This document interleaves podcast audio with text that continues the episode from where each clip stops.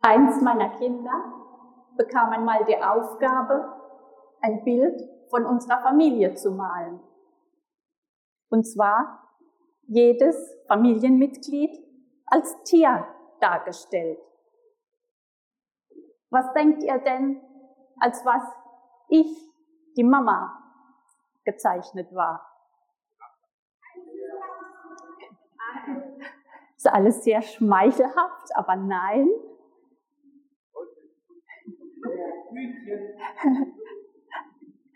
Alles falsch. Ich verrat's euch. Ich war ein Esel. Und ich muss sagen, ich war schon ein bisschen beleidigt. Der dumme Esel waren so meine Gedanken. Aber dann habe ich mir gesagt, naja, vielleicht hat das Kind sich was ganz anderes gedacht beim Zeichnen. Auf dem Nachhauseweg habe ich dann gefragt und habe gesagt, sag mal, wieso hast du mich denn als Esel gemalt? Weil du immer so stur bist. Aha, Kindermund tut Wahrheit kund. Im Zusammenhang mit diesem Kind hätte ich vielleicht eher die Vokabel konsequent anstatt von stur benutzt, aber gut. Aber auch später habe ich das von Menschen, die mir nahestehen, immer wieder gespiegelt bekommen. Du bist so stur. Von meinem Mann habe ich das schon gehört. Eine Freundin, die mich gut kennt, hat das schon gesagt oder der Carsten, der die Sachen natürlich immer ganz lieb und positiv anspricht, zum Beispiel mit so Kommentaren, dass ich Themen in einer ausdauernden Beständigkeit immer wieder auf den Tisch bringe, also ein bisschen stur bin. Stur zu sein ist eigentlich keine Eigenschaft, die man sich so wünscht. Stur zu sein bringe ich zuerst mal in Verbindung mit Engstirnigkeit, mit Unflexibilität.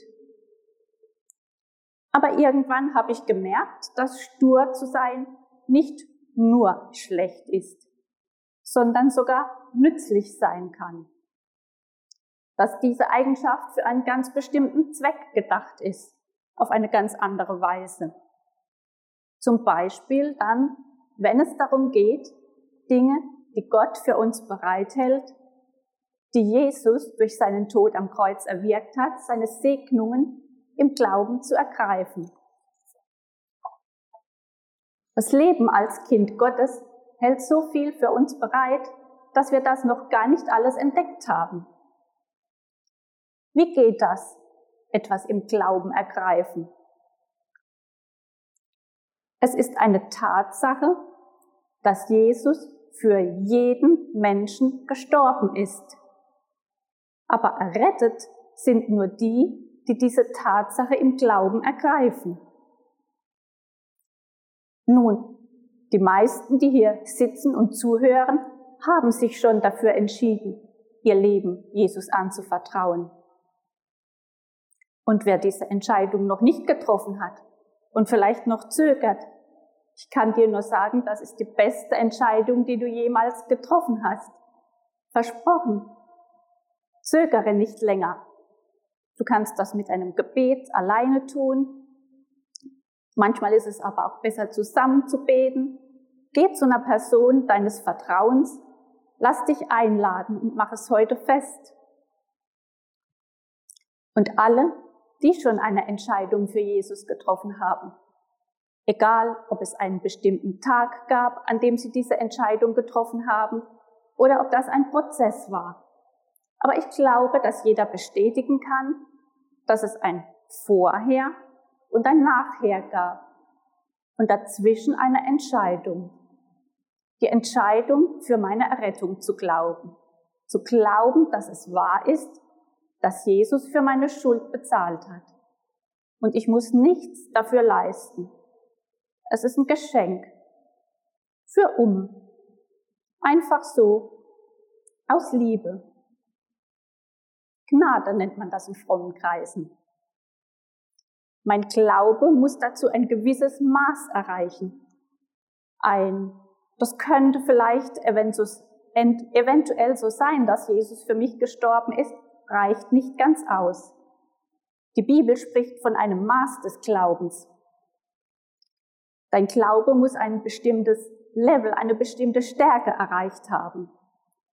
Wie wenn du auf dem Sprungbrett stehst und all deinen Mut zusammennimmst, um in das Becken zu springen da unten.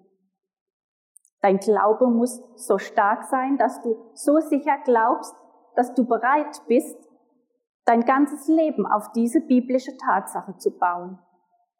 Du glaubst diese Tatsache so sehr, dass sie zu einer Wahrheit wird in deinem Leben für dich. Und wenn du jetzt denkst, oh, meine Glaubensmuskeln sind da viel zu schwach, das schaffe ich eh nicht, dann kann ich dich beruhigen. Du kannst und musst das nicht alleine schaffen. Wir haben einen Helfer, den Heiligen Geist. Ohne seine Hilfe können wir nicht mal glauben. Er arbeitete schon als, an dir, als du noch gar nicht an ihn gedacht hast, ihn noch nicht kanntest. Nichts macht er lieber, als dir zu helfen. Und genau so, wie ich für meine Errettung glauben musste, mich entschieden habe zu glauben, muss ich auch für all die anderen guten Dinge glauben, von denen wir in dieser Predigtreihe gehört haben. Wie zum Beispiel, dass Jesus ganz real in mir lebt, Jesus in mir und Jesus im Vater. Das ist wie wenn ich ein Atomkraftwerk in mir trage. Die ganze Fülle Gottes ist in mir. Christus in mir, die Hoffnung der Herrlichkeit. Christus in mir und ich in Christus. Das bringt unser Denken manchmal ganz schön an unsere Grenzen. Ich muss glauben, dass ich Kind Gottes bin, was das für Rechte und für Autorität mit sich bringt, ohne dass ich irgendetwas beitragen muss oder kann. Das hat uns Clemens sehr gut erklärt. Was das für eine Erleichterung ist, was das für eine Entspanntheit bringt. Ich muss nichts leisten. Es gibt nichts, was ich tun kann, dass Jesus mich mehr liebt, aber auch nichts, dass er mich weniger liebt. Ich muss glauben, dass ich in Gottes Augen gerecht gemacht dastehe. Nicht, weil ich so toll bin, sondern weil Jesus so toll ist. Der Verkläger der Brüder hat keine Chance mehr, uns vor Gott zu verklagen. Bei Hiob konnte Satan das noch, vor Gottes Thron zu kommen und ihn zu verklagen. Aber heute ist er aus dem Himmel rausgeflogen. Ich sah den Satan wie einen Blitz vom Himmel fallen, sagt Jesus. Er hat kein Recht mehr, uns zu verklagen. Aber er versucht es immer wieder, uns Lügen ins Ohr zu flüstern. Ich muss glauben, dass seine Kraft auch heute noch durch uns wirkt. Sonst werde ich nicht sehr viel mit Gott erleben. Das waren so ein paar Themen, die wir in dieser Serie beleuchtet haben. Aber es gibt noch so viel mehr, was uns allein aufgrund der Tatsache, dass wir in Christus sind, gehört. Mir hilft es, mir ein antikes trojanisches Pferd vorzustellen, wie die griechischen Soldaten sich in dem Bauch des trojanischen Pferdes versteckten, so sind wir verborgen in Christus. Vielleicht hilft uns dieses Bild zu sehen, welch ein Segen es für uns bedeutet, in Christus zu sein. Wir werden zum Nutznießer des Verhältnisses des himmlischen Vaters zu seinem eingeborenen Sohn. Er ist die Grundlage für unsere Beziehung zum Vater. Wir sind in ihm. Über 80 Mal kommt in der Bibel dieser Ausdruck vor, in Christus. Dazu noch weitere Stellen wie in ihm oder durch ihn. Ich kann euch ermutigen, euch mal damit zu beschäftigen, zu entdecken, welche Fakten Jesus durch sein vollbrachtes Werk am Kreuz für uns erworben hat, was wir einfach nur in Anspruch nehmen dürfen. Ist dir bewusst, wie reich du bist in Christus? Das war ja der Titel dieser Serie. Durch ihn hat er euch in jeder Hinsicht reich gemacht. 1. Korinther 1, Vers 5. Es ist sinnvoll zu wissen, wie reich du in Christus bist, da du deinen Reichtum nur dann nutzen und gebrauchen kannst, wenn du eine Idee davon hast, wie dein Reichtum aussieht. Wenn du weißt, was du hast, was dir zusteht. Aber mehr noch, Epheser 1, Vers 3. Gepriesen sei der Gott und Vater unseres Herrn Jesus Christus. Er hat uns gesegnet mit jeder geistlichen Segnung in der Himmelswelt in Christus. Was in aller Welt ist eine geistliche Segnung in der Himmelswelt in Christus? Nun, das Wort geistlich heißt im griechischen Grundtext Pneumatikos und bedeutet wörtlich vom Heiligen Geist übertragen. Das bedeutet also, dass der Segen, den du und ich als Menschen, die an Jesus Christus glauben, genießen dürfen, aus dem reichen Schatz des Himmels kommt. Diesem Vers zufolge steht uns dieser ganze Segen bereits zur Verfügung in Christus. Er hat uns gesegnet. Das liegt in der Vergangenheit, ist abgeschlossen. Im Gegensatz zu einer Verheißung, die noch in der Zukunft liegt. Überall, wo wir in der Bibel Schlüsselwörter finden, wie in ihm, in Christus, durch ihn, und die in der Vergangenheit oder Gegenwart stehen, können wir all die Dinge entdecken, die Jesus durch seinen Tod am Kreuz, durch sein vollbrachtes Erlösungswerk für uns erworben hat. Was bedeutet das? Das bedeutet, wir müssen Gott nicht mal erst um diese Dinge bitten. Es wurde uns schon geschenkt. Von Gottes Seite aus betrachtet ist es Realität. Er hat es längst genehmigt. Wir müssen lernen, weniger zu bitten, sondern mehr im Glauben zu ergreifen, was schon da ist. Wie funktioniert das, Segnungen im Glauben zu ergreifen? Hier kommt nun eine gewisse Sturheit ins Spiel. Zum Beispiel dann, wenn ich mich stur auf dieses Fundament stelle, das Jesus für uns durch seinen Tod am Kreuz erwirkt hat alle Segnungen im Glauben zu ergreifen und festzuhalten. Es ist der Glaube, der die Dinge, die Segnungen aus dem Himmel herunterzieht. In Markus 5 finden wir eine Geschichte von einer Frau, die jahrelang an starken Blutungen litt. Ganz viele Menschen haben Jesus in dieser Menschenmenge berührt, als er damals unterwegs war. Aber es war der Glaube dieser Frau, der ihre Heilung bewirkt hat. Tochter, dein Glaube hat dich geheilt, sagt Jesus zu ihr. Jesus hat nicht mal für sie gebetet oder die Hände aufgelegt. Er spürt nur, dass eine Kraft von ihm ausgegangen ist. Das ist nehmender Glaube. Und Jesus lobt sie für ihren Glauben genauso wie an anderer Stelle den römischen Hauptmann.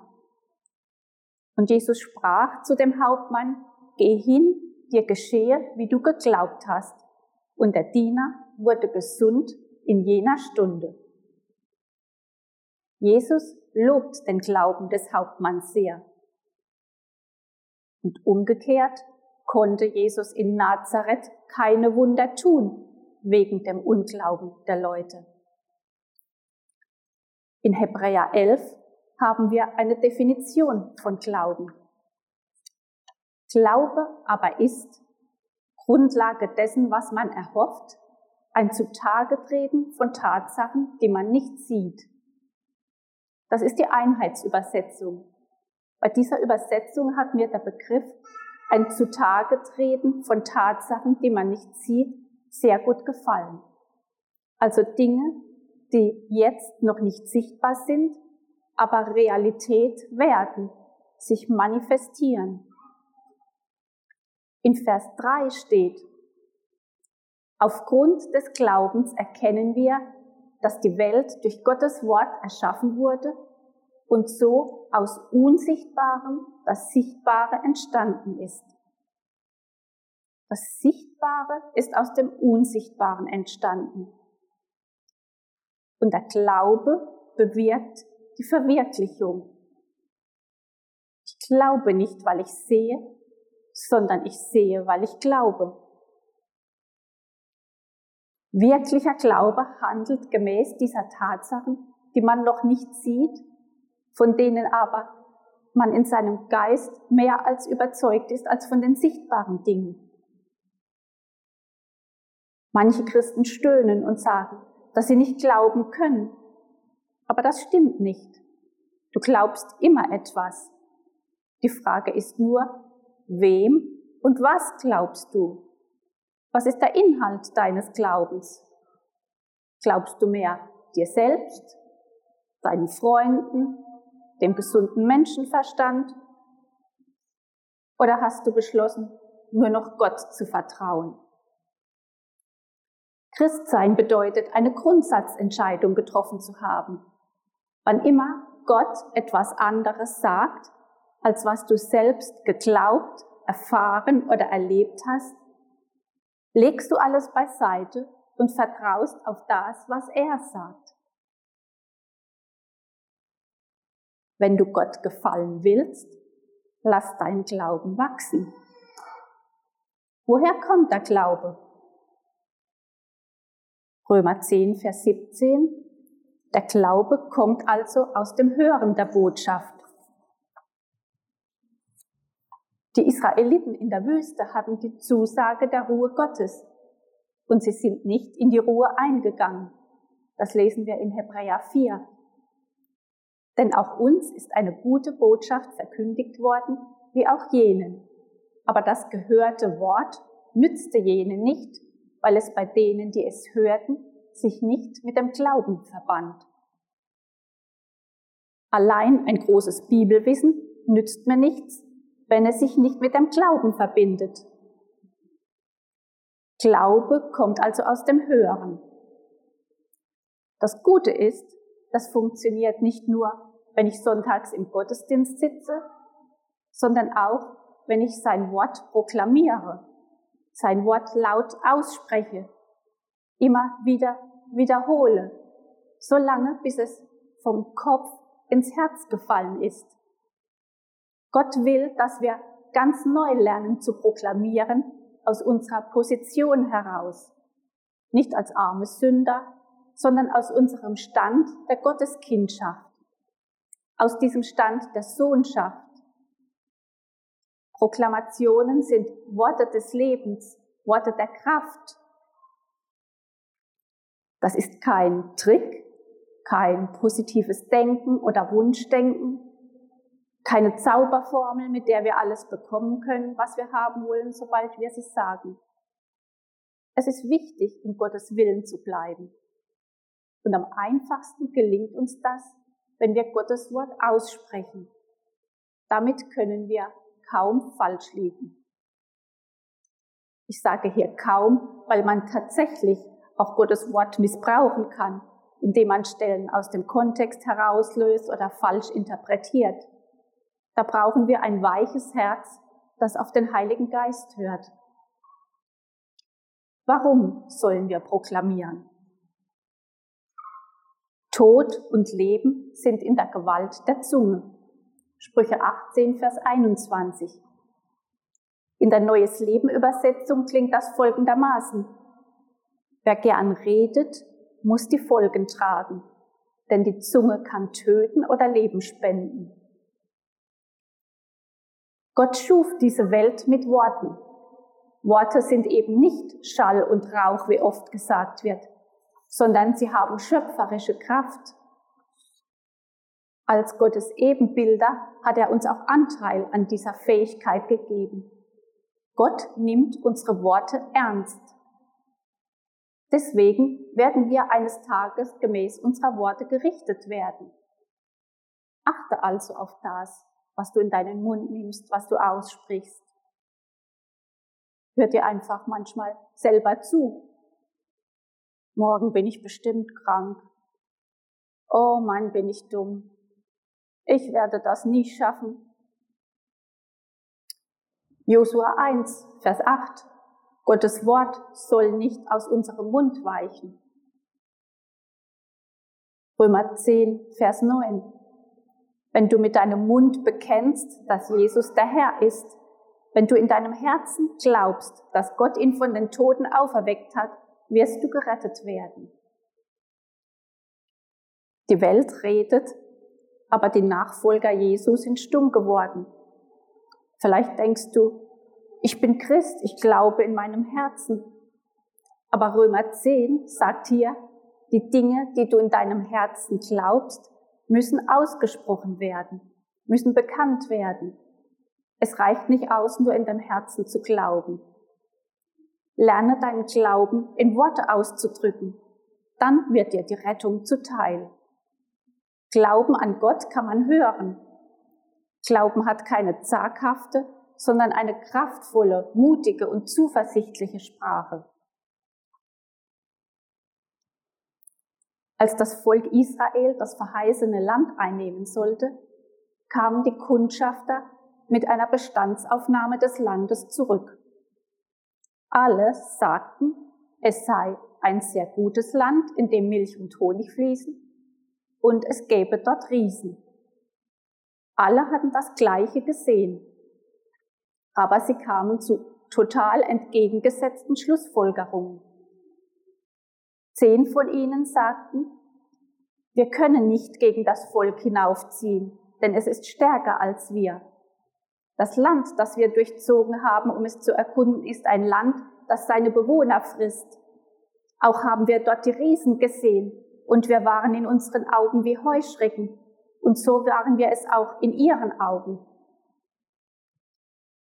Josua und Kaleb sagten, wenn der Herr Gefallen an uns hat, so wird er uns in dieses Land bringen und es uns geben. Ein Land, das von Milch und Honig überfließt. Nur empört euch nicht gegen den Herrn und fürchtet doch nicht das Volk des Landes, denn unser Brot werden sie sein. Ihr Schutz ist von ihnen gewichen und der Herr ist mit uns. Fürchtet sie nicht. Indem du dich entscheidest, Gottes Wort zu proklamieren, leugnest du nicht die sichtbare Welt. Als Christ darfst du die Probleme deines Lebens anschauen und sie als Riesen identifizieren. Stellst sie dann aber in eine Relation zu deinem Gott. Dein Glaube an Jesus und seine Zusagen an dich sind realer als deine Probleme. So fängst du an, seine Wahrheit zu proklamieren und das dir verheißene Land einzunehmen. Wenn wir Gottes Worte verwenden und damit beten, ist das sehr, sehr kraftvoll. Das Einsmachen mit dem Willen Gottes ist das Beste, was wir tun können. Ich möchte euch gerne ein paar ganz praktische Tipps für den Umgang mit Proklamationen mitgeben. Zuerst finde heraus, was dein Gott sagt. Das ist der wichtigste Punkt. Wie kannst du glauben, wenn du gar nicht weißt, was Gott gesagt hat? Nochmal, wir praktizieren hier nicht positives Denken. Dein Bekennen muss ein Fundament, einen festen Grund haben. Du kannst nicht einfach irgendetwas wünschen. Du kannst erst dann zuversichtlich und voller Kraft Dinge glauben und bekennen, wenn du herausgefunden hast, was dein Gott überhaupt gesagt hat. Was denkt er über dich? Was ist sein Wille in dieser bestimmten Situation? Als nächstes, finde heraus, was du bisher selbst geglaubt und gesagt hast. Wenn du liest oder hörst, was Gott sagt, wird zum Vorschein kommen, was du bisher gedacht, geredet und geglaubt hast. Misstrauen Angst und Unglaube werden ans Licht kommen und zwar an Stellen, wo du es nicht vermutet hättest. Triff eine grundsätzliche Entscheidung. Wann immer du eine Diskrepanz zwischen deinen und Gottes Worten entdeckst, legst du alles beiseite und vertraust auf das, was er sagt. Und dann stimme mit deinem Gott überein. Fang an, das Gleiche wie Gott zu sprechen. Als Christ hast du das Vorrecht, Gottes Wort in deinen Mund nehmen zu dürfen und seine Kraft zu erfahren. Christen sind Menschen, die mit Gottes Beurteilungen übereinstimmen. Das griechische Wort für bekennen, homologeo, bedeutet, das Gleiche zu sprechen wie Gott. Ist es nicht so, dass deine Gedanken, Worte und Beurteilungen oft begrenzt oder verzerrt sind und dem entgegenstehen, was Gott über dich und die Situation sagt, in der du dich gerade befindest? Als Christ hast du dich festgelegt, das Wort Gottes über deine Gedanken und Gefühle zu stellen. Du fängst an, dem Wort mehr zu glauben als dir selbst. Glaube ist eigentlich einfach. Stur festhalten an dem, was Gott sagt. Man könnte auch sagen, Glaube ist Loyalität zu Gott. Oder Glaube bedeutet, dass ich dasselbe sage wie Gott. Es ist gefährlich, Glauben mit Gefühlen zu verwechseln. Unsere Gefühle können uns nämlich keine Auskunft darüber geben, wie stark unser Glaube tatsächlich ist. Die Seele ist nicht dazu da, uns zu sagen, was im geistlichen Bereich passiert. Es geht beim Glauben einfach darum, dass wir stur an Gottes Wort festhalten. Ich stelle mir da einen Hund vor, der sein, sich in seine Beute verbissen hat und nicht mehr loslässt. So sollen wir das auch mit dem Wort Gottes machen. Festhalten und nicht mehr loslassen. Egal, ob die äußeren Umstände dagegen sprechen, egal ob wir es fühlen oder nicht. Ein Beispiel. Wenn du dich ungeliebt und nicht wertvoll fühlst, aber das Wort Gottes sagt, dass Gott die Welt, zu der du ja ohne Zweifel gehörst, so sehr geliebt hat, dass er Jesus gesandt hat, um sie zu retten. Wer hat dann recht? Deine Gefühle oder das Wort Gottes. Wenn du Gott um Vergebung für eine Sünde gebeten hast und du fühlst dich immer noch schuldig, aber das Wort Gottes sagt, dass Jesus dir deine Sünde vergibt, wenn du sie ihm bekennst und ihn um Vergebung bittest. Wer hat dann recht? Das Wort Gottes.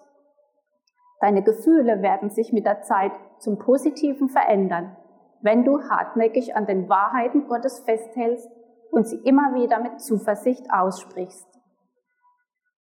Vielleicht kennst du den Glaubenszug.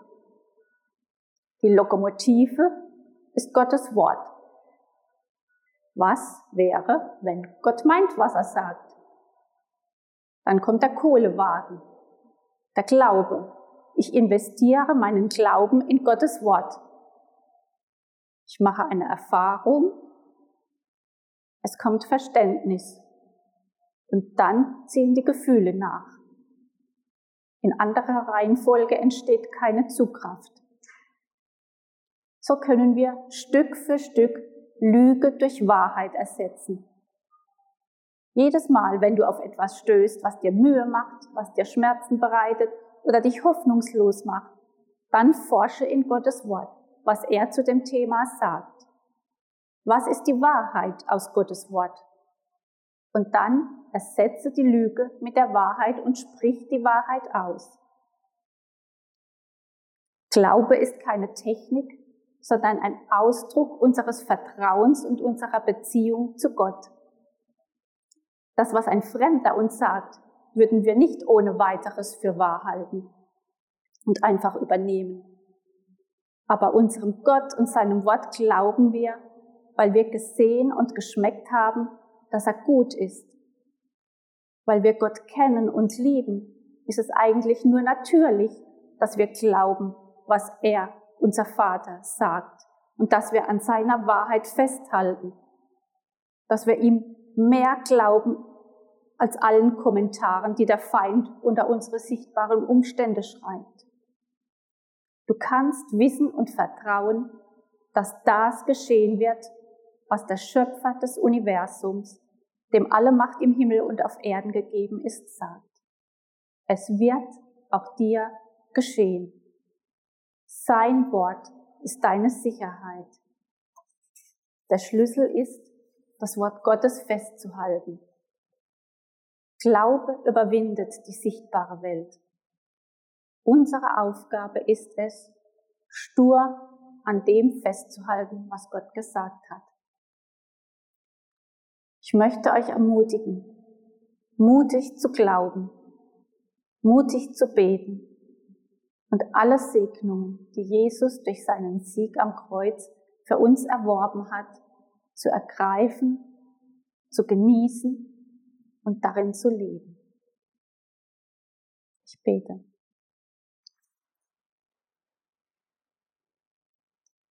Ich bete darum, Vater, dass du uns den Geist der Weisheit und der Offenbarung gibst, damit wir dich immer besser kennenlernen.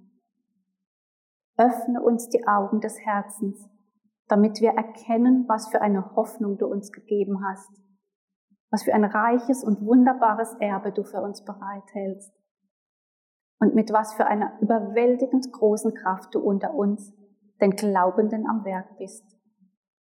Es ist dieselbe gewaltige Stärke, mit der du am Werk warst, als du Christus von den Toten auferwecktest und ihm in den himmlischen Welt den Ehrenplatz an deiner rechten Seite gabst. Damit steht Christus jetzt hoch über allen Mächten und Gewalten, hoch über allem, was Autorität besitzt und Einfluss ausübt. Er herrscht über alles, was Rang und Namen hat. Nicht nur in dieser Welt, sondern auch in der zukünftigen. Ja, Vater, du hast ihm alles unter die Füße gelegt und du hast ihn, den Herrscher über das ganze Universum, zum Haupt der Gemeinde gemacht.